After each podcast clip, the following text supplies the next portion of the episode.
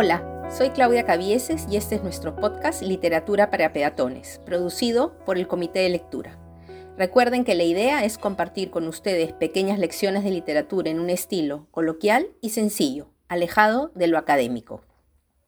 Hoy hablaré de la última característica que me faltaba dentro de la lista que les eh, di la semana pasada de la tragedia griega. Y tal vez sea uno de los elementos fundamentales, la catarsis.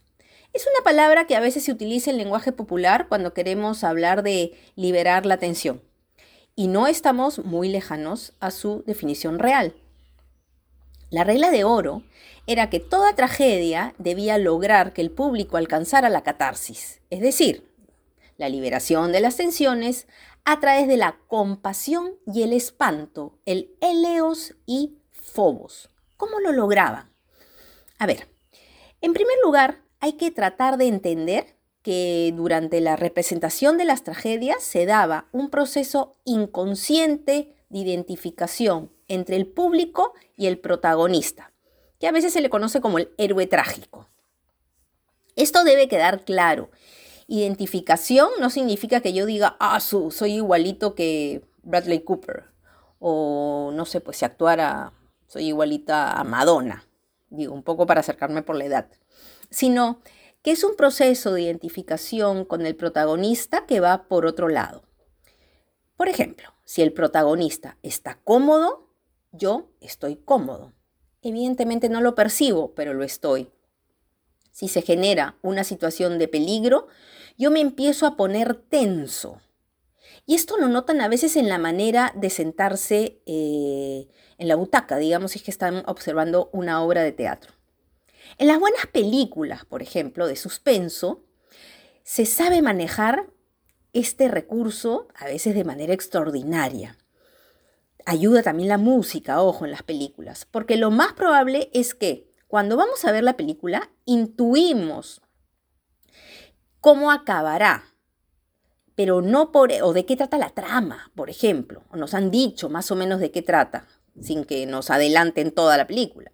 Pero no por ello dejamos de estar tensos. A ver, vamos a inventarnos una película y ahora sí les pido su colaboración. Prendan la pantalla de su imaginación y síganme. Estamos entonces sentados en una butaca de cualquier cine cancha en la mano, gaseosa en la otra, y nos enfrentamos al primer problema. Porque cuando la película realmente empieza, después de toda la publicidad, la cancha y la gaseosa ya se terminaron. Pero bueno, sigamos. Empieza la película. Recuerden, es una película de suspenso. Y poco a poco me voy eh, identificando con el personaje principal.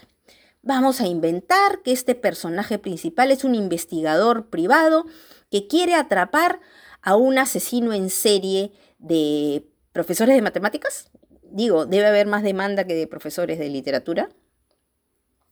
Este investigador se quema las pestañas trabajando noche y día, tomando litros de café, incluso hasta parece que no se baña, en fin, sufrimos con él esta suerte de trabajo que lo lleva a laberintos o a callejones sin salida, mientras que el asesino sigue haciendo de las suyas.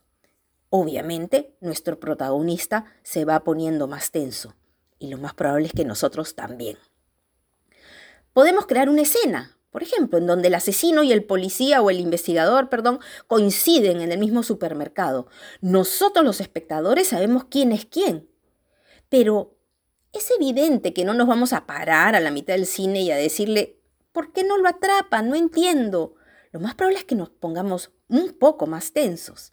Si llevamos esta escenita pequeña al teatro griego, en donde supongamos que el héroe o protagonista central se está acercando hacia el enfrentarse con una determinada verdad, ningún espectador se iba a parar a decirle algo, porque uno, por respeto, dos, porque también la atención está en hasta dónde me va a llevar el autor para que yo empatice con este protagonista, para que me identifique con él.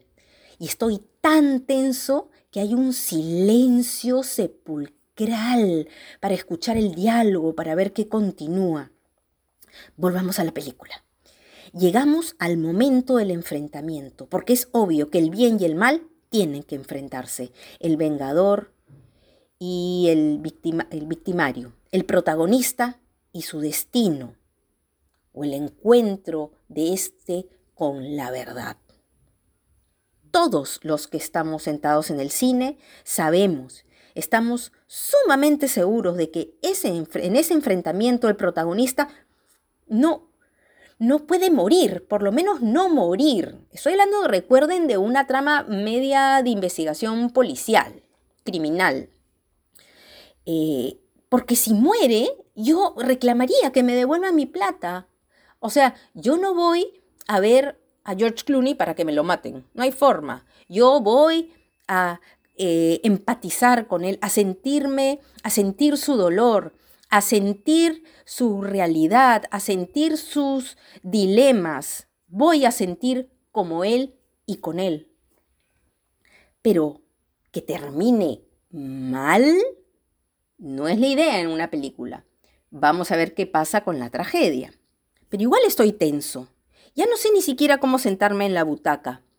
Y no me he dado cuenta la cantidad de veces que he cambiado seguramente mi postura en el momento que estoy sentado. ¿Por qué? Porque es un proceso inconsciente. Pero en todo caso, nos quedamos en esta escena final. Nuestro héroe entra en una habitación oscura, pistola en mano, nuestro asesino está detrás de la puerta, por supuesto que más armado que Rambo 4, y en eso la escena, que seguramente es a oscuras, empieza a darse en cámara lenta. El asesino apunta su pistola. Nuestro protagonista se voltea, sale una bala y flash, ilumina todo. Y nos quedamos pasmados unos segundos, en vilo, hasta que las palabras mágicas llegan. No ha muerto pero ha enfrentado su destino. ¿Qué ocurre ahora? ¿Qué ha pasado en ese momento? Nuestro cuerpo se ha relajado, nuestros hombros han caído. Puede que alguien en el cine haya hecho, y escuchen esta onomatopeya, uff, puede. Una suerte de liberación de la tensión. Esa es la catarsis. Todos nos hemos liberado. En una escena mucho más trivial, por ejemplo, que se puede dar en un estadio de fútbol, tenemos a un eh, delantero. Toma la pelota, se desmarca y tiene la suerte de ir solo, solo, solo, corriendo con la pelota hasta el arco contrario. Dispara y patea mal. Y la pelota no entra al arco. En esos segundos, esto es bien rápido porque son segundos en los cuales la tensión tensión y en este caso atención se van a acumular y se van a acumular porque están ahí, porque vamos al estadio ver ganar a nuestro equipo. Y cuando se pierde ese gol, me imagino que, no sé, imagínense 50.000 almas que están apoyando al equipo, hacen ¡uh!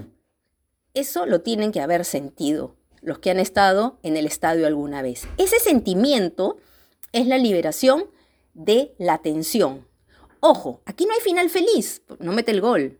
Y seguramente después de esta liberación de la tensión vendrá algunas palabras subidas de tono. Pero lo que quiero que entiendan en ese punto culminante en donde se libera la tensión. Entonces, sumado a lo que les he contado en el episodio anterior, Aquellos autores que lograban presentar una obra que armonizara todos estos elementos, la unidad de acción, tiempo y lugar, que, los temas fueran de la mitología, que los personajes centrales pertenecieran a la nobleza, que se lograra la catarsis, que triunfara el destino, miren cómo estamos repasando, ese que lograra armonizar de la mejor manera se llevaba en ese momento el primer puesto del concurso del teatro. Me, voy, me voy, pero con un detalle. Yo siempre que, pienso en el teatro, eh, hay una, mm, un detalle que yo mencioné, que el uso de máscaras era porque los actores sacrificaban su identidad a Dionisio, Pero a cambio Dionisio les da a los actores de teatro, y eso lo veo cada vez que voy al teatro, el don, el regalo de darnos su mejor actuación. La concentración, la memoria, el meterse en la piel de otro y convencerme que son otros y hacerme vivir un espectáculo en tiempo presente, ser yo partícipe en esta inmediatez que el teatro me da, ese respeto que debemos tener por el actor que se para sobre un escenario y entrega ese eh, don, esa capacidad que tiene de transformarse. Y por ello hay que apagar los celulares y por ello es que, que no hay que comer. No, él de alguna forma tiene hasta cierto punto el genio sagrado de, les repito, meterse en la piel de otro y regalarnos eso a nosotros. Recomendaciones lectoras de hoy, curiosamente se vinculan directa o indirectamente con la mitología. En primer lugar, un cuento de Jorge Luis Borges llamado La Casa de Asterión. Es un cuento que nos habla del Minotauro. Ahí se los voy a dejar. El Minotauro es uno de los personajes que más me gusta de la mitología. Y Litume en los Andes, de Mario Vargas Llosa. Los dos personajes, Dionisio y Adriana, que aparecen, de alguna manera se conectan directa o indirectamente con, el, con la mitología griega. Hoy no quiero dejar de mencionar quienes nos han acompañado siempre a lo largo de estas primeras semanas con su cortina musical, tanto al inicio como al final. Luis Felipe León, con arreglos de Enrico Olivantes. Y no se olviden que el hermoso de la literatura es que es como una gran farmacia, donde hay un remedio para todos nuestros males. Nos vemos. Cuídense mucho.